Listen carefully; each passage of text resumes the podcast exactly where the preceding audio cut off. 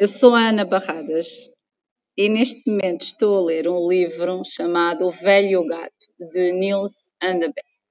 Ah, este livro foi-me oferecido por uma amiga e conta a história de um, de um professor que, apesar de nunca de não gostar de, de animais de estima, ter animais de estimação, um, encontrou uma gata e, um, e a partir daí começou não conseguia viver sem ela. Uh, eu acho que é uma história fácil de, de, ler, de cativar, um, apesar de eu ainda não ter chegado ao fim, estou a gostar muito dela.